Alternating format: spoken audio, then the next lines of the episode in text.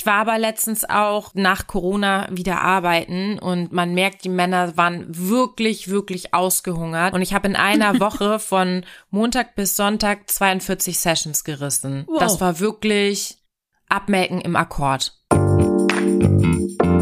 Schließ deine Augen, lehn dich zurück und mach dich bereit. Orions Sexpertin Birte beantwortet jetzt deine Fragen im QA und mit spannenden Gästen rund um Liebe, Lust und Leidenschaft. Und du bist natürlich mehr als willkommen.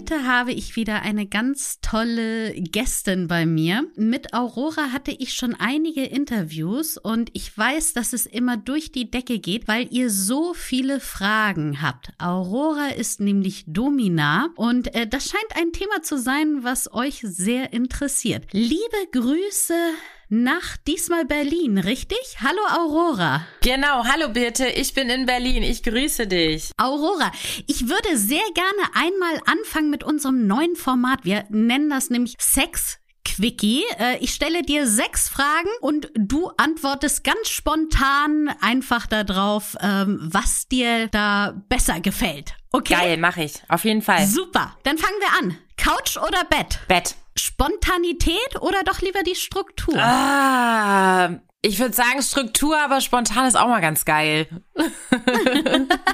Eher Buch oder doch lieber das Hörbuch? Aufgrund der Zeit das Hörbuch.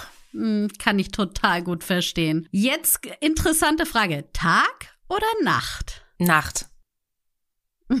Sowohl als Privatperson als auch als Aurora die Nacht? Gute Frage. Ja, also ich bin schon eher Nachtmensch, aber der Tag, wo wir wieder bei der Struktur sind, ist dazu da, um einfach zu planen, um Grundsätzliches abzuarbeiten, um die Struktur zu haben. Aber ich hab's gerne lieber hinten raus. Länger. Es könnte auch missverstanden werden. Ja, habe ich auch gerade so gedacht. Fünfte Frage. Nippelklemmen oder Peitsche? Nippelklemmen. Lack oder Spitze? Latex. Aber dann würde ich schon eher äh, auf die Spitze gehen. Okay, sehr schön. Das war es. Kommen wir doch zu den Fragen, die wirklich, also wir haben uns vorher im Büro schon abgesprochen und jeder hat, oh, das musst du fragen, das musst du fragen. Und ich habe wirklich so, so viele Fragen an dich gestellt bekommen, die ich dich unbedingt fragen sollte. Aber ich würde ganz gerne einmal mit deinem Background ja. anfangen. Kannst du dich vorstellen, wer bist du und wie bist du zu diesem Beruf Domina Gerne. gekommen? Ich bin Aurora Nianox. Ich bin Domina seit circa acht Jahren. Ganz klassisch habe ich eine Ausbildung gemacht zur Sozialversicherungsfachangestellten. Der ganz typische Werdegang einer Domina.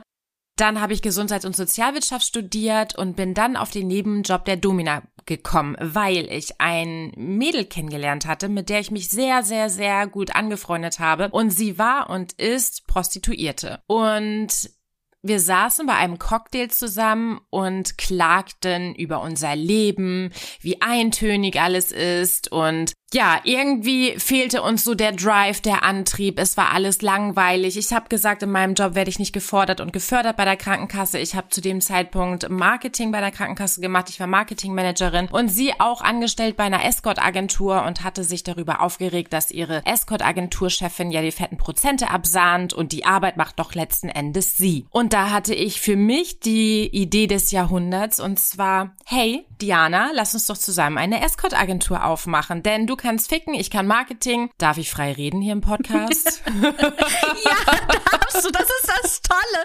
Das ist das Super an Podcast. Hier darfst du wirklich mal frei Prima, reden. sehr geil. Darf man bei mir auch. Ähm, genau, lass uns doch eine Escort-Agentur aufmachen. Und noch am selben Abend saß ich mit meinem Laptop in meinem Bett oder in der Nacht und saß am Businessplan, hab mir einen Businessplan überlegt, hab ihn geschrieben und stellte dann mit der Zeit fest, okay, ich brauche ja zuverlässige Mädels, die für mich arbeiten. Auf wen kann man sich ja besser verlassen als auf sich selbst? Okay, also mhm. muss ich selber in meiner Escort-Agentur arbeiten, aber den Job der Prostituierten wollte ich nicht nachgehen, wollte ich nicht ausüben und ich wusste, eine Domina bietet keinen Sex an. Und somit dachte ich so, cool, denn mal, ich hatte die Escort-Agentur Moments of Escort getauft, würde ich eine neue Rubrik kreieren, die heißt Moments of Bizarre. Und unter dieser Rubrik Moments of Bizarre würde ich mich dann anbieten als Domina. Aber ich hatte von Tuten und Blasen im wahrsten Sinne des Wortes, was Domina angeht, gar keine Ahnung. Ich war wirklich eine, ja, 22, 15 Reportagenschauerin, wusste, okay, eine Domina trägt Leder und hat eine Peitsche in der Hand. Aber genau, das typische Klischee. Was macht eine Domina eigentlich und wie werde ich Domina? Das war die Frage. Und dann habe ich aber eine Frau gefunden über Dr. Google und habe äh, bei ihr einen Crashkurs gemacht. Das waren 15 Stunden und habe in alles mal reingeschnuppert, was eine Domina anbietet.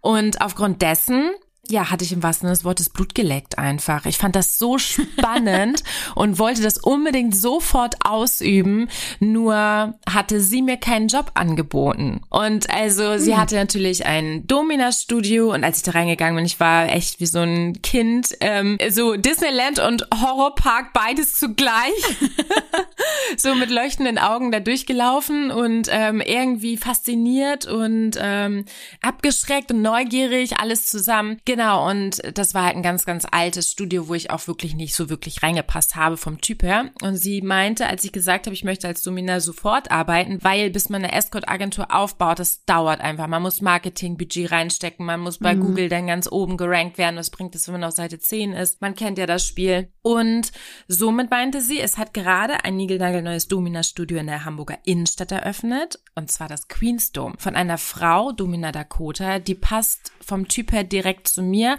Er hat den, den ähnlichen Typ wie ich und da sollte ich mich doch mal bewerben. Ja, und dann habe ich eine Mail geschrieben, hatte eine Woche später mein Vorstellungsgespräch, wie man sich das so vorstellt in einem Domina-Studio. wie, was zieht man denn dann, dann an? Zieht man da ähm, also das Jackett an oder das oder Latex? Come as you are. Also okay. ich hatte, glaube ich, einfach nur ein Shirt an und eine Jeans. Aber ich bin halt reingegangen in dieses Domina-Studio. Also das alte darf man sich so vorstellen, wo ich meinen Crashkurs gemacht habe. Das war so, da war richtig rote, alte Wischtechnik an der Wand. Die Domina, die mich ausgebildet hat, La Merada, die ist halt, die war 60 Jahre alt. Die war halt schon, wie man sich so eine 60-jährige Domina vorstellt, ne?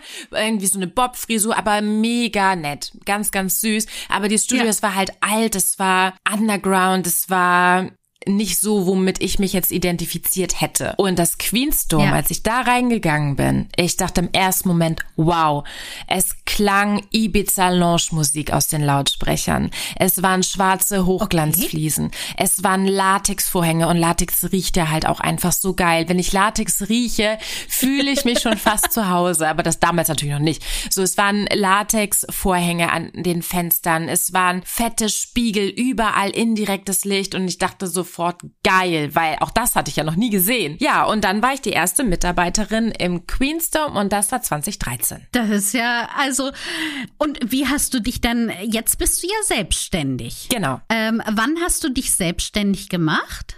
Vor zwei Jahren, also bevor Corona kam. Sonst hätte ich es wahrscheinlich Upsi. auch nicht gemacht, aufgrund der Sicherheit ganz einfach. Aber mhm. ja, nee. Ich habe mich selbstständig gemacht, weil ich bei der Krankenkasse ja immer das Gefühl hatte, ich bin unterfordert und unterfördert. Und ich habe mhm. ja auch währenddessen schon angefangen, mein Buch zu schreiben. Also ich habe ein Buch geschrieben, abends heißt sich Aurora, können wir gleich noch drüber sprechen. Aber ich hatte immer so das Gefühl, zu Hause wartet so viel, was ich angehen will. Dann hatte ich die Idee von mhm. meinem eigenen Fashion-Label, weil mein zwei, also meine eine Hälfte meines Herzens schlägt für BDSM und die andere für Techno Hardcore. Also da darf es richtig schön auf die Fresse sein. und meine Idee war es halt, und das setze ich noch um, dieses Jahr geht endlich mein Fashion-Label Godlike raus, dass ich Fashion kreieren möchte für Festival-Liebhaber, so wie ich es bin, die aber trotzdem irgendwie geil, sexy, schick, edel sein sollen und nicht so typisch, wie man sie jetzt irgendwie aus dem Merchandise kennt. Und ja, ich saß halt immer am meinem Rechner bei der Krankenkasse und dachte, oh Mann, ey, zu Hause wartet einfach so viel auf mich und ich in Anführungsstrichen verplemper hier meine Lebenszeit. Mhm. Dann kam es so, dass der Job der Domina aufgepoppt ist. Ich habe es ja heimlich in meinem Nebenjob gemacht. Es wussten ja nur eine mhm. Handvoll. Und genau, dann gab's halt ähm, Diskussionen, ob ich degradiert werde etc. Und letzten Endes hatte ich ja nur einen Nebenjob nicht angemeldet. Ne? Es wäre eigentlich nur eine Abmahnung gewesen, mhm. aber ich hatte dann auch keine Lust mehr auf den Laden.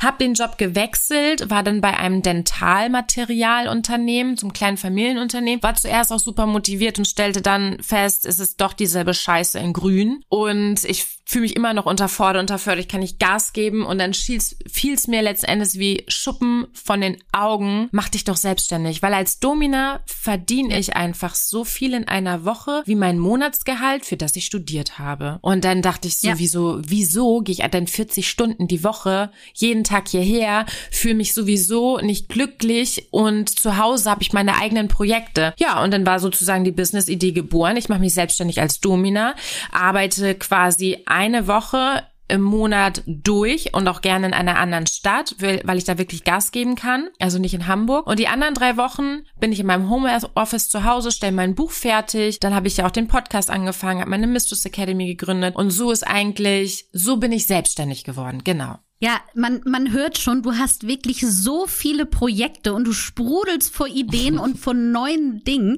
Insofern kann ich das total verstehen.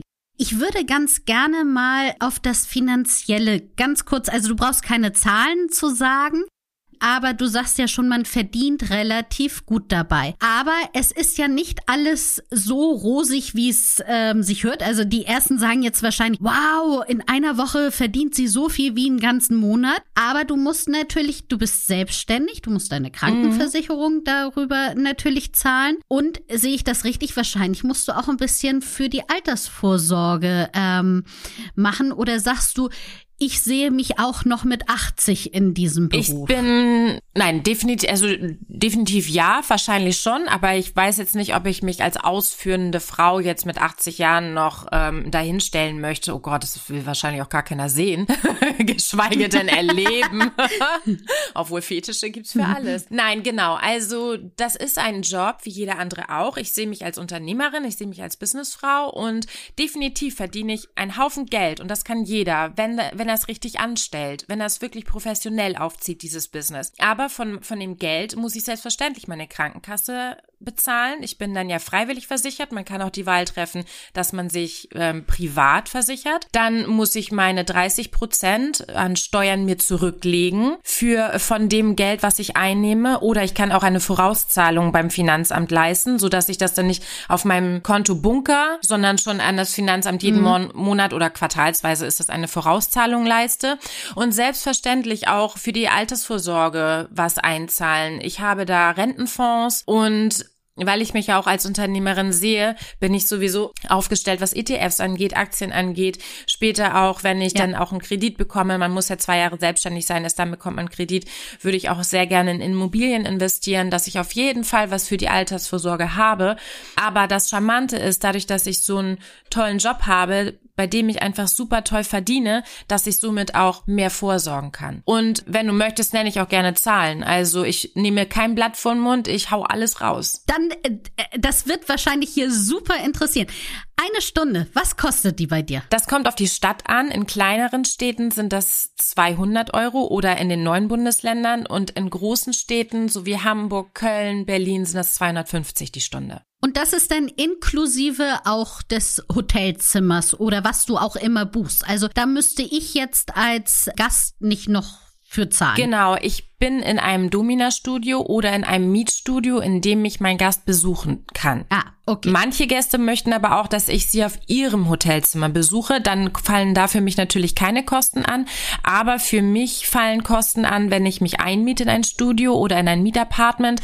Da kann man so zwischen 600 und 800 Euro die Woche nehmen. Also ich zahle an Miete dann zwischen 600 und 800 Euro die Woche. Äh, verdiene aber auch in einer Woche, wenn es also zwischen 3000 und 5000 Euro ist der Regelfall. Es kann auch schon mal mehr sein, aber es kann auch schon mal schlechter sein, wenn auch mal Ferien sind etc. Hm. Und wie viel äh, Sessions ist richtig, ne? Man nennt das genau. Sessions. Ähm, wie viele Sessions pro Tag hast du da und wie lange dauern die so durchschnittlich? Eine Stunde oder drei? Genau, eine Stunde ist der Durchschnitt, das ist der Regelfall. Ich habe am Tag komplett unterschiedlich Generell sagen wir drei Sessions.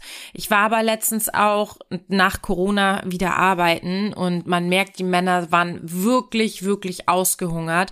Und ich habe in einer Woche von Montag bis Sonntag 42 Sessions gerissen. Wow. Und da waren manche bei, die nicht nur eine Stunde waren, sondern auch länger. Das war wirklich Abmelken im Akkord.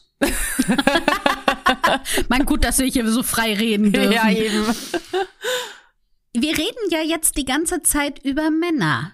Kommen zu dir nur Männer oder kommen auch Frauen? Gehen Frauen grundsätzlich zu Dominas oder dann zu ähm, Doms, nennt man die Männer, richtig? Genau, Doms nennt man Dominus, Dom oder Master. Als Frau müsste man ja auch auf die weibliche, also auf die weibliche Person, auf die Frau stehen, um halt sich von ihr bespielen lassen zu möchten. Von daher, wenn ich mich mehr auf die Zielgruppe Frau wahrscheinlich ausrichten würde, auf Zielgruppe Frau und Queer etc., würden mich wahrscheinlich auch Frauen besuchen. Da ich aber klassisch meistens nur die Männer anspreche, besuchen mich auch die Männer. Generell ist es aber so, dass die Frauen in dem privaten Bereich einfach so gut aufgestellt sind durch Plattformen wie Joy Club etc., mhm. wo sie ihre Spielgefährten finden, dass sie nicht unbedingt jetzt an eine professionelle Dame oder an einen professionellen Herrn gehen müssen, um sich dort bespielen zu lassen. Es gibt aber zum Beispiel den Dominus Berlin, der ist, ich, ich denke, Deutschlands erfolgreichster Dom. Der bespielt auch Frauen und zu ihm kommen auch Frauen. Und er sagt, das sind halt die, die wirklich darauf stehen, die sagen, die auch das Budget haben. Er nimmt nochmal wesentlich mehr Geld als eine Domina. Und die sagen, ja, ich habe schlechte Erfahrungen im privaten Bereich gemacht, dass Sachen abgesprochen wurden, an die sich nicht gehalten wurde während der Session und ich möchte wirklich das erleben, was ich will in einer Stunde und deswegen buche ich ihn. Aber ich persönlich hatte in meiner Laufzeit bis jetzt zwei Frauen und die kamen mit Männern, mit ihren Spielpartnern, so dass ich die dann zu zweit bespielt habe. Ah, okay. Und jetzt kommen wir doch mal ein bisschen, das ist dieses Klischee, von dem man ja immer ausgeht, ist ja so ein bisschen, es kommen nur so Firmenbosse zu dir, die einfach mal die Führung ähm, abgeben wollen und du übernimmst sozusagen die Führung. Stimmt das so oder gibt es da, also was ist so der, der typische Mann, der zu dir kommt? Was ist das für ein Typ? Ja, Aufs Klischee bezogen gibt es die selbstverständlich, denn diese Männer, die haben oft natürlich hohe Positionen und möchten einmal ihr Zepter außer Hand legen und da bespielt werden, um neue Erfahrungen zu erleben und zu generieren. Der Durchschnitt, der Durchschnittsmann, der mich besucht, ist ungefähr 40 Jahre alt, vielleicht 45 Jahre alt und hat auch einen Durchschnittsjob.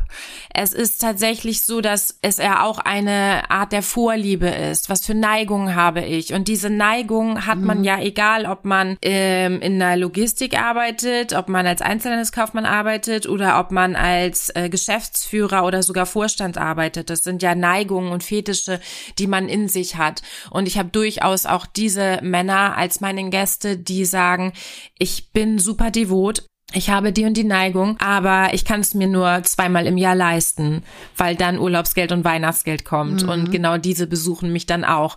Aber der Durchschnittsmann hat einen Durchschnittsjob, ist durchschnittlich alt und sind die Männer, die man tagtäglich auf der Straße sieht. Und mit welchen durchschnittlichen Vorlieben kommen sie denn zu dir? Was sind so die Sachen, die du dann anwendest? Genau, Durchschnitt ist, ich möchte leicht bespielt werden, ich mag nicht so sehr Schmerzen, ich stehe auf Anal und mag Fixierung. Das ist so wirklich der Durchschnitt. Ein bisschen, okay. bisschen Fixierung, ein bisschen Dirty Talk. Füße werden auch gerne genannt, Fußverehrung und am meisten mache ich wirklich Analspiele. Da wollte ich einmal kurz nachfragen. Ähm, aber dann schon deine Füße und nicht seine Füße, oder? Meine Füße, genau. Genau, also deine Füße zu küssen, zu lecken, zu streicheln, das ist die Vorliebe. Korrekt. Die davor herrscht. Genau. Und kann man sich jetzt so die ähm, Studios, in die du dich einmietest, ist da dann eine, ein Stuhl, eine Liege, ein Andreaskreuz? Was sind da so die, die typischen Sachen, die ähm, benutzt werden oder die auch drinne sind? Genau das, was du gesagt hast. Ein typisches Dom Domina-Studio hat einen schwarzen Raum und hat eine Klinik für den weißen Bereich. Und im schwarzen Raum ist meistens eine Art Thron vorhanden, wo die Domina Platz nehmen kann, zum Beispiel für, für Fußverehrung. Dann ist ein Andreaskreuz. Ich persönlich fange immer super gerne einmal im Stehen an zu spielen, beziehungsweise auch erst gerne Fußverehrung. Dann fixiere ich den Gast gerne im Stehen, zum Beispiel an einem Andreaskreuz. Dann ist meistens noch eine Liege vorhanden, auf der ich dann das Ende sozusagen einleite, indem ich ihn auch nochmal im Liegen fixiere. Und im schwarzen Raum ist auch meistens noch ein Strafbock zu finden oder auch Fickbock, wo man Flagellation ausüben kann, was so viel heißt wie Hintern versohlen oder wirklich dieses klassische Auspeitschen oder aber auch Analspiele wie Strap-on-Spiele. In dem Spiel penetriere ich ihn mit meinem Umschnelldildo, mit meinem Strap-on. Und wenn du jetzt schwarzer Raum sagst, dann ist der auch sonst schwarz eingerichtet. Also man kann sich das auch so vorstellen. Und der weiße Raum ist dann, wenn du sagst, der Klinikraum ist dann eher klinisch weiß ähm, und hat wahrscheinlich, wenn das jetzt so Klinikspiele sind, bist du dann auch als Krankenschwester oder Ärztin ver Kleidet, gekleidet, ja wahrscheinlich eher. Und was sind da so für ähm, Spielereien, die du dann ausführst? Genau, der schwarze Raum ist auch meistens schwarz dekoriert, schwarz gestrichen, schwarze Vorhänge und der weiße Raum ist genauso, wie du beschrieben hast, denn damit wird ein Klinikraum simuliert, eine Arztpraxis simuliert. Deswegen findet man dort auch einen Gynstuhl, einen Gynäkologenstuhl, der aber auch oft im schwarzen Raum zu finden ist. Dann ist er schwarz und in der Klinik ist er dann meistens weiß. Und dann ist, gibt's noch ein Krankenbett oder eine Liege für die typischen Klinikspiele, genau. Und ich bin dann Frau Doktor oder halt die Krankenschwester, aber meistens die Frau Doktor, was aber nicht heißt, dass in der Klinik automatisch diese, dieses Rollenspiel auch stattfindet. Ich bin manchmal auch in meiner, wie sage ich, in meiner Berufskleidung, was auch immer ich gerade anhab, ob es jetzt Dessous sind, ob es jetzt Latex ist oder ob es einfach nur ein Kleid ist. Ich trage auch super einfach gerne sexy Kleider in der Session. Und genau, dann wird quasi quasi beispielsweise Frau Doktor gerufen, um den Patienten dann ausgiebig zu untersuchen. Da können dann auch Nadelungen stattfinden, also sprich mit Kanülen wird dann der Penis oder die Nippel genadelt. Es finden Einläufe statt Oh, Analspiele selbstverständlich, Dilatorenspiele können aber auch im Schwarzen stattfinden. Das sind Stäbe, die man in die Harnröhre einführt für die Harnröhrendehnung, Katheter etc. Also wirklich das Klinische. Und musstest du jetzt für die klinische Ausbildung noch eine, eine extra Ausbildung haben? Also oder für die klinischen Spiele musstest du dich da noch weiter fortbilden? Es ist tatsächlich immer gut, wenn man eine klinische Grundausbildung hat die hatte ich nicht. Deswegen, nein, ich habe mich nicht weitergebildet. Ich hatte die Nadelung mit in meinem Crashkurs, in meinem in meiner Ausbildung in Anführungsstrichen, von der ich erst erzählt habe. Deswegen weiß ich, wie das geht, wie, wo man darauf achten muss. Katheterlegen habe ich mir von Gästen gezeigt. Witzigerweise sind die Männer, die auf Klinikspiele stehen, meistens Ärzte oder Sanitäter, Rettungssanitäter, ah. Narkoseärzte etc. Und die haben meistens auch das Equipment, sodass sie mir das dann gezeigt haben. Die haben das dann bei sich selber sozusagen angewendet und dann hast du das nächste Mal das bei denen genau. nochmal wieder gemacht. Genau, okay. er hat es einmal gezeigt und dann habe ich es dann noch dreimal wiederholt und dann fühlte ich mich aber beim Katheterlegen immer noch nicht so sicher und dann haben wir es halt nochmal gemacht, genau. Weil Katheter ist auch deswegen relativ gefährlich. Du hast ja einen Ball, den, also du hast einen, einen, einen Schlauch, den du durch den Penis in so tief steckst, dass er bis er in der Blase gelangt und dann musst du den Ball aufpumpen, aufdrücken, dann öffnet sich in der Blase ein Ball, der den Schlauch dann daran hält, damit man quasi eine Blasenspülung dann machen könnte. Aber wenn dieser Ball ja. im, in der Harnröhre aufgeht, dann hat man wirkliches Problem. Und deswegen habe ich immer so gesagt, oh nein, oh nein, oh nein, ich lasse von Katheter lieber die Finger. Aber mittlerweile, wenn ich dann auch einen Narkosearzt etc. habe, dann mache ich das schon. Und interessant, also ist dir denn schon mal irgendwas passiert, wo du sagtest, ah, hm, das ist jetzt so mittelgut gelaufen?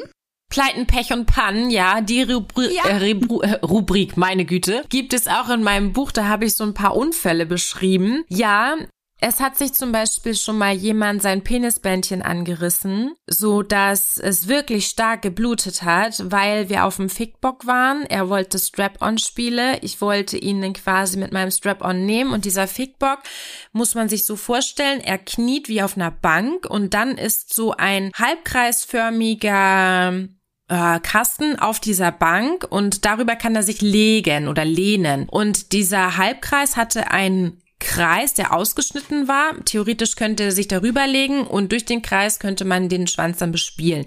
So, und er kniete auf der Bank. Ich dachte so, jetzt geht's los, schon mal eingeführt und gib ihm.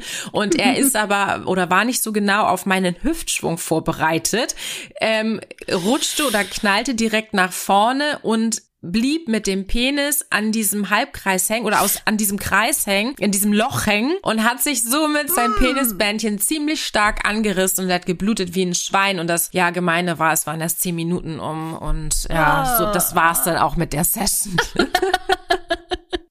Wobei ja auch das vielleicht einige ähm, toll gefunden hätten. Also ja, vielleicht, wenn es geplant gewesen wäre, aber dieses ungeplante Reißen des Penisbändchens, ja, ich glaube, da würden schon die meisten sagen, nee, ouch und nein, bitte nicht. Ja, ja, äh, verstehe ich. Ich möchte noch mal auf diesen ähm, typischen Mann zurückkommen der zu dir kommt. Jetzt ist ja die Frage, sind das hauptsächlich verheiratete Männer oder ähm, sind das ähm, Single-Männer? Die meisten Männer sind verheiratet oder liiert. Genau. Und das ist mhm. halt das, was ich so schade finde. Die Männer trauen sich nicht, das zu Hause anzusprechen. Vertrauen ist da meistens nicht vorhanden, überhaupt zu niemandem. Die meisten haben diese Neigung, die sie nachgehen, wirklich im Verborgenen, im Heimlichen, trauen sich nicht darüber zu Hause zu sprechen.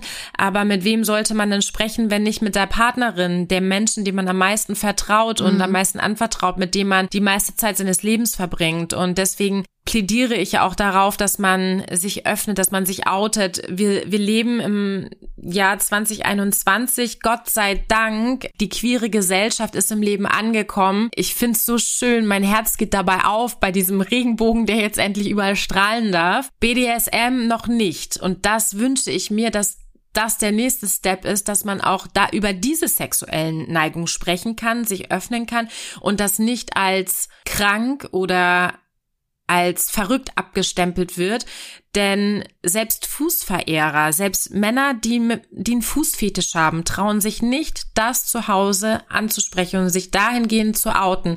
Und dann sage ich auch, wenn du zum Beispiel mit deiner Frau schläfst in einer Missionarstellung, da kannst du doch mal den Fuß in den Mund nehmen, wenn es dich geil macht. Selbst mhm. das trauen sie sich nicht. Und das ist einfach so, so schade. Ja, ich möchte dazu auch, also das ist auch ein Thema, was mich selber auch sehr ähm, bewegt, weil ich da auch eben sehr viele Fragen in die Richtung bekomme, Unsicherheiten spüre. Und es ist ja so, dass es bestimmt oder es gibt auch Vorlieben, die eben nicht unbedingt mit dem Partner ausgeführt werden wollen. Und das ist ja auch okay. Also, ne, wenn es jetzt zum Beispiel die Dilatorensache oder die Kathetersache. Das ist eine Vorliebe und darauf stehen Menschen und das ist in Ordnung. Und dann muss man das aber auch nicht in eine Partnerschaft mit einbringen. Also man kann auch das durchaus eben offen kommunizieren und sagen, pass auf, darauf ähm, stehe ich, das ist ein Kick, den ich habe und den würde ich gerne dreimal im Jahr oder wie auch immer der Abstand ist, ausprobieren und eben zu Hause geht es nicht. Ich vergleiche das ja immer so gerne, diese gesamte ähm, sexuelle Lust mit Essen. Und wenn es jetzt eben so ist, dass ich total auf Meeresfrüchte stehe und mein äh, Partner oder meine Partnerin aber allergisch gegen Meeresfrüchte ist oder das gar nicht, noch nicht mal riechen mag, dann ist es doch in Ordnung, wenn ich ein, drei, wie oft auch immer im Jahr sage, pass mal auf, ich gehe jetzt mal Meeresfrüchte essen. Das hat nichts mit unserer gemeinsamen Zeit zu tun. Wir gehen dann morgen Steak ja. essen. Aber wenn ich diese Lust auf Meeresfrüchte habe, dann gönne ich mir das eben und dadurch wird die andere ähm, sexuelle Befriedigung, die eben in dieser Intimität der Partnerschaft stattfindet, wird nicht degradiert. Es ist nur ein anderer Teil, der dazukommt. Genau, das hat, bin ich total deiner Meinung und wünsche ich mir sehr, dass jeder Mensch diesen Weitblick hat über den Horizont guckt, ich sag mal so schön über den Gartenzaun guckt. Aber leider ist das ja so, dass damit, es ist halt eine sexuelle Vorliebe und es geht um sexuelle Befriedigung in dem Fall. Und selbst, und da fehlt halt vielen Menschen noch dieser Weitblick, dass man das auch mit anderen Menschen teilen darf, trotzdem mhm. man in mhm. einer Beziehung ist dann kommt wieder das Gefühl Eifersucht her. Das hat damit zu tun, Erfahrung, Erziehung, Werte, Normen, mit denen man aufgewachsen ist, Glaubenssätze, die man in sich trägt und die man nicht so einfach abschütteln kann. Man müsste tatsächlich da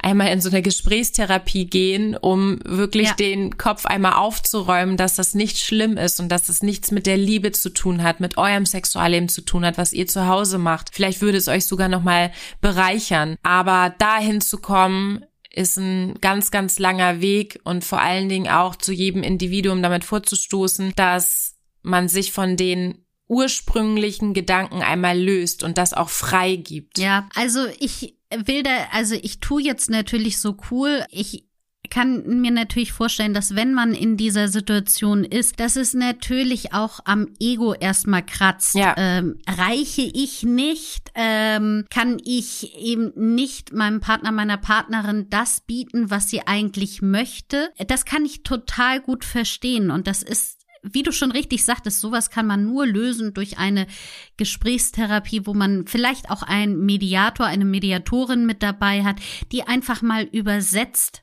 was die Problematik sein kann. Aber äh, womit ich, was du auch gerade sagtest, was ich sehr wichtig finde, ist einmal zu verstehen, das ist nicht krank. Also das ist nicht bäh, eklig oder sonstiges, solange es immer einvernehmlich geschieht und niemand verletzt wird, der nicht verletzt werden möchte, ist das, gibt es so viele Facetten an sexuellen Spielarten und da kann man nicht sagen, oh, das ist komisch, das ist krank. Ja. Und da hat ja auch jeder ein anderes Verhältnis zu. Die einen sagen schon zu Analsex, puha, das ist, oh, geht gar nicht. Und bei den anderen fängt es erst bei Nadeln an. Genau, das ist halt, ähm, wo fängt man an, wo hört man auf? Was ist denn normal? Ist der Blümchensex normal? Ist der Analsex, den man hat, schon abnormal, weil es nicht der herkömmliche Weg ist, weil Sex ist zur Fortpflanzung gedacht und durch Analsex kann man sich nicht fortpflanzen. Aber genau das und BDSM ist ja auch dieses große Ganze, deswegen sage ich auch mal BDSM und nicht SM. BDSM steht ja für Bondage, Discipline, Sado und Maso, also Fixierung, Disziplin, ähm, äh, Schmerzen geben, Schmerzen empfangen. Und das ist das große Ganze. Und ich als Domina bediene ja diese ganzen Facetten, diese ganzen Fetische. Und das ist ja super interessant, was es da alles gibt. Und viele Fetische sind entstanden in der Pubertät. Und das hat dieses Kind sich ja gar nicht ausgesucht. Das ist halt so passiert, wie zum Beispiel, da muss ich dringend auch eine, eigene Podcast-Folge drüber machen.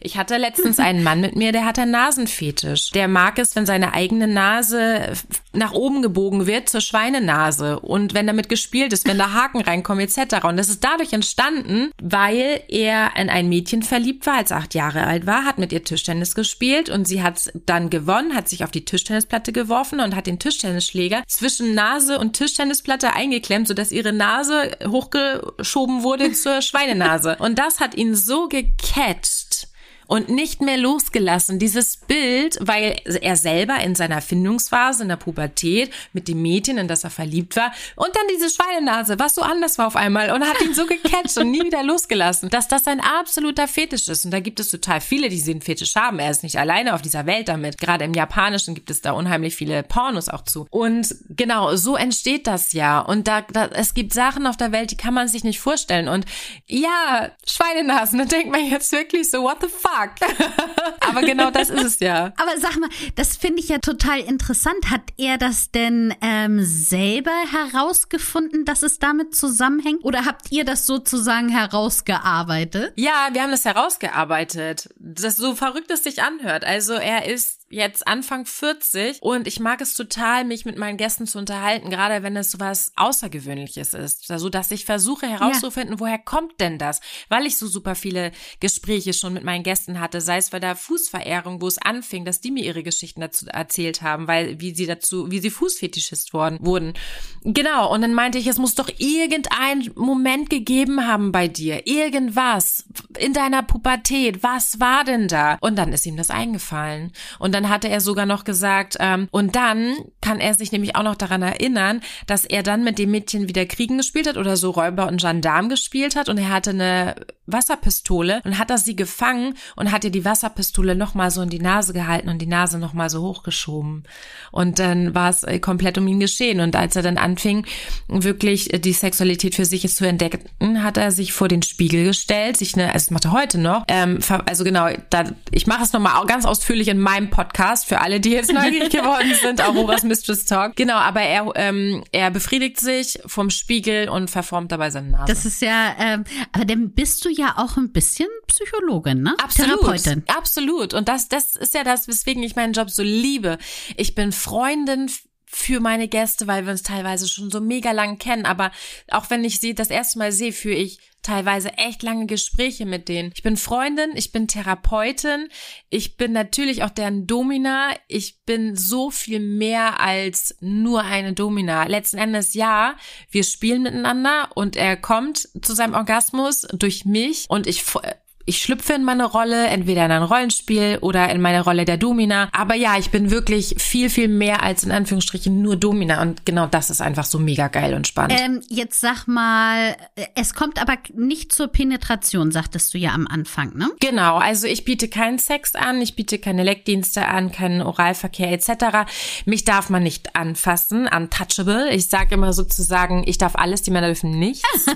aber es entscheidet auch manchmal so ein bisschen die Sympathie, ne? Wenn denen das wichtig ist, dass sie sagen, oh Mann, und ich würde so gerne einmal den, den Hintern anfassen. Oder wenn ich zum Beispiel Face-Sitting mache, das biete ich an, aber nicht Natur. Das heißt, ich habe immer einen Slip an, eine Hose an, was auch immer. Dann, und die sagen, oh. Und ganz kurz, ja. für die Leute, die es nicht wissen und sitzt dann auf deren Gesicht. Genau.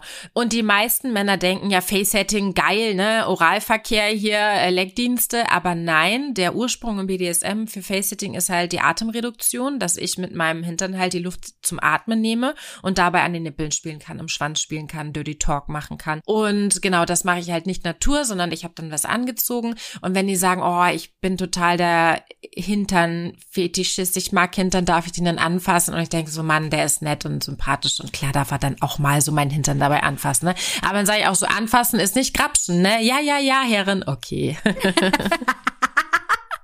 Also ähm, äh, total interessant, was du alles erzählst.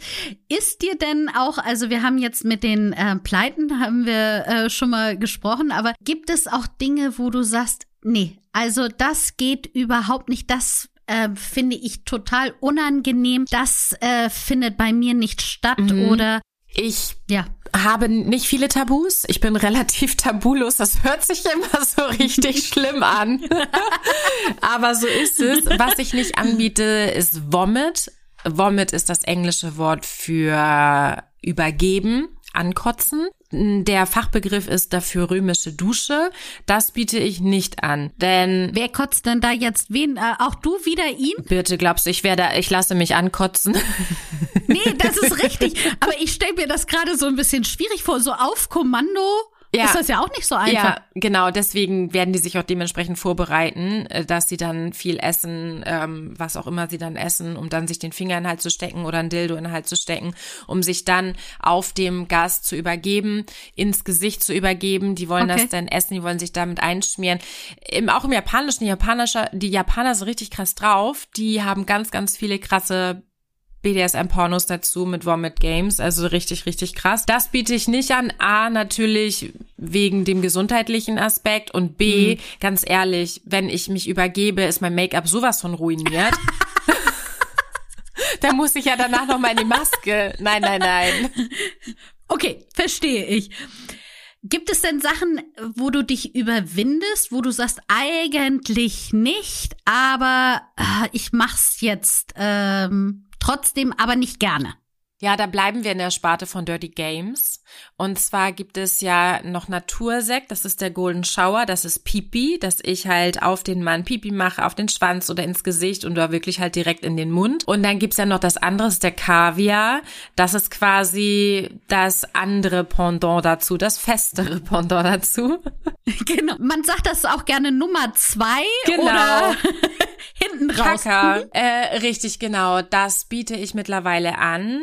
Das war auch, ähm, ja, einfach ist das aus der Not heraus entstanden, wie sich das anhört. Aber genau so war es. Ich war in Leipzig. Ich hatte wirklich gar keine großen Anfragen, weil es Sommer war, es war Urlaubszeit und ich dachte, Mann, ey, Aurora, hättest ja auch eine bessere Suche, äh, Woche raussuchen können. Und ich hatte super viele Anfragen für KV. KV ist die Abkürzung für Kaviar. Das heißt, die Männer möchten dann wirklich ähm, die Scheiße fressen. Ich sag's jetzt einfach, wie es ist. So. Und äh, genau, und dann letzten Endes habe ich gesagt, komm, ich muss so nötig und der soll hier aber ganz schnell antanzen. Und äh, ja, dann habe ich es einfach gemacht und ich stellte fest, es war wieder auch so was wie ein Unfall. Man, ich habe es mir dann wirklich angeguckt und dachte so, es kann einfach nicht wahr sein. Seitdem biete ich das an, weil ich feststellte, okay, ganz so schlimm ist es gar nicht, aber es ist nicht meine Lieblingsvorliebe. Mm, Okay.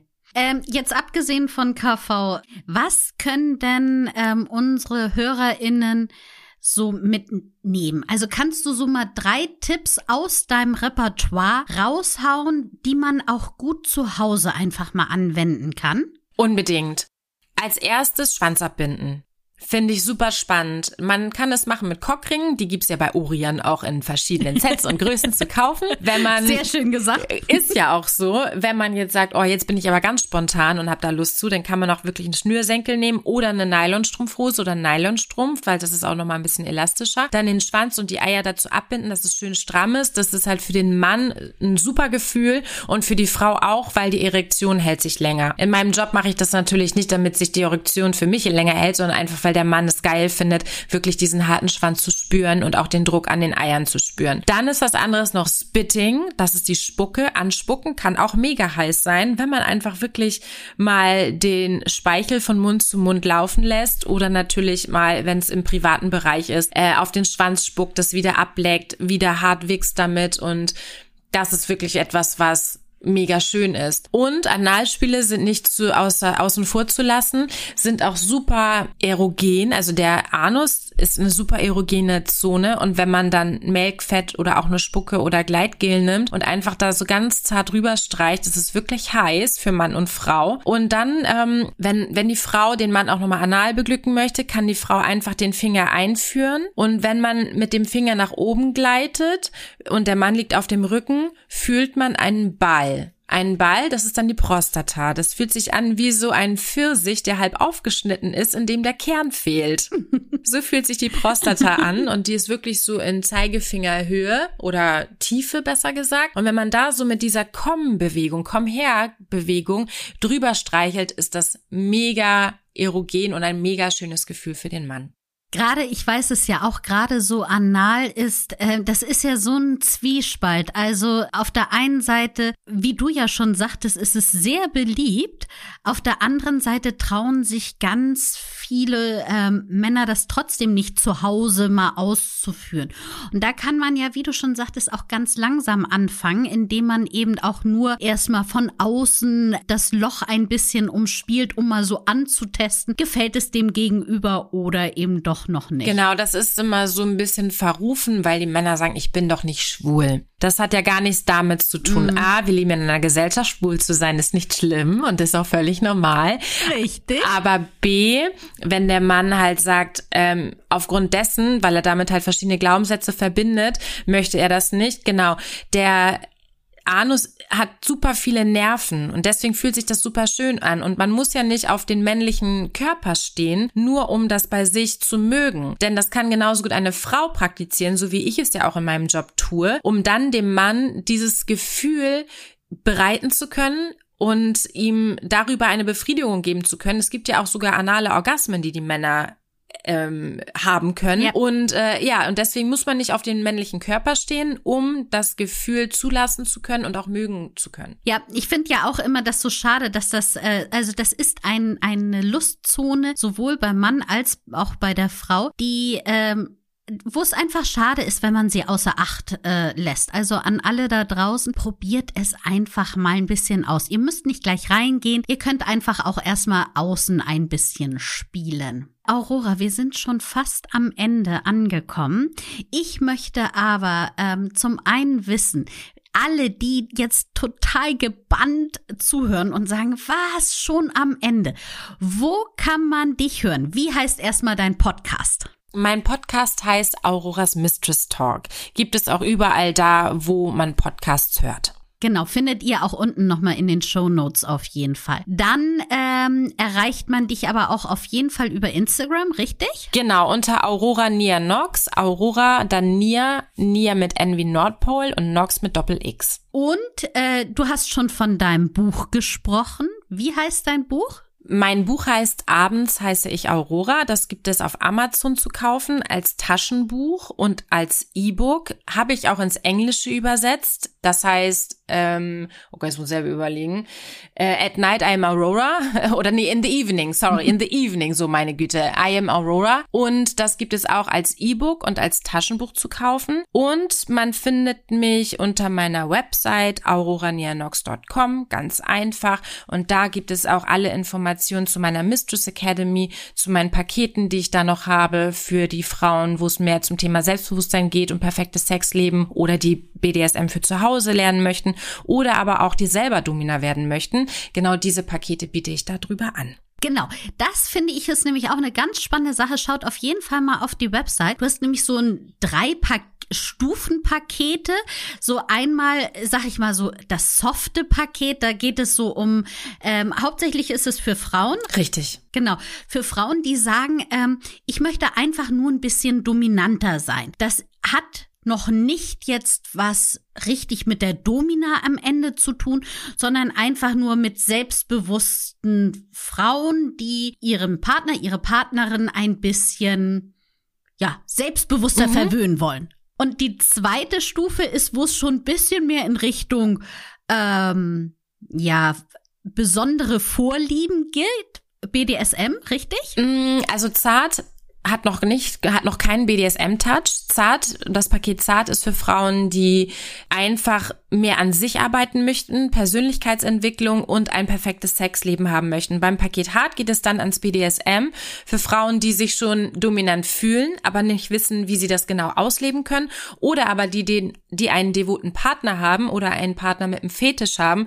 und wissen nicht so richtig, wie sie ihn bespielen können, was sie überhaupt machen sollen, die so damit noch gar keine Berührungspunkte hatten. Genau, so ist das aufgebaut. Und dann letzten Endes die Domina-Ausbildung, das Coaching zu einer erfolgreichen Domina, das ist das Paket Pro für Professional. Genau, also wenn ihr jetzt alle sagt, wow, das ist genau das, was ähm, Aurora da erzählt, genau das möchte ich auch machen, dann könnt ihr auf der Webseite auch professionelle Domina werden. Richtig. Aurora, ich danke dir. Es war super spannend spannend. Ich kann mir vorstellen, dass wir das auch nochmal wiederholen mit noch weiteren Fragen, weil ich habe nämlich also von den Fragen aus unserem Büro habe ich, oh, ich sag mal so, ein Drittel ei, geschafft. Ei, ei, okay. Genau, aber wir sind ja also jetzt schon fast bald eine Stunde mit dabei. Mm, insofern werden wir das auf jeden Fall nochmal machen und dann darf ich dir hoffentlich noch weitere Fragen stellen. Sehr, sehr gerne. Ich quatsche total gerne über mich, mein Leben und natürlich über den Job der Domina und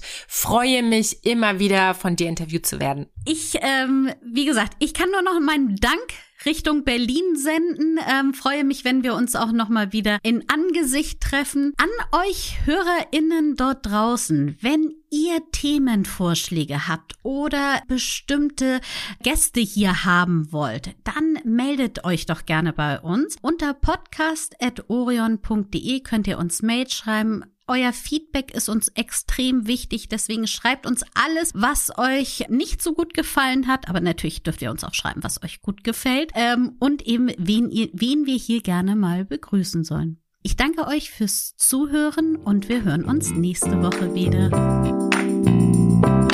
Das war Willkommen, dein Orion-Podcast mit Sexpertin Birte. Du willst nächste Woche wiederkommen? Dann abonniere uns gerne auf der Podcast-Plattform deiner Wahl.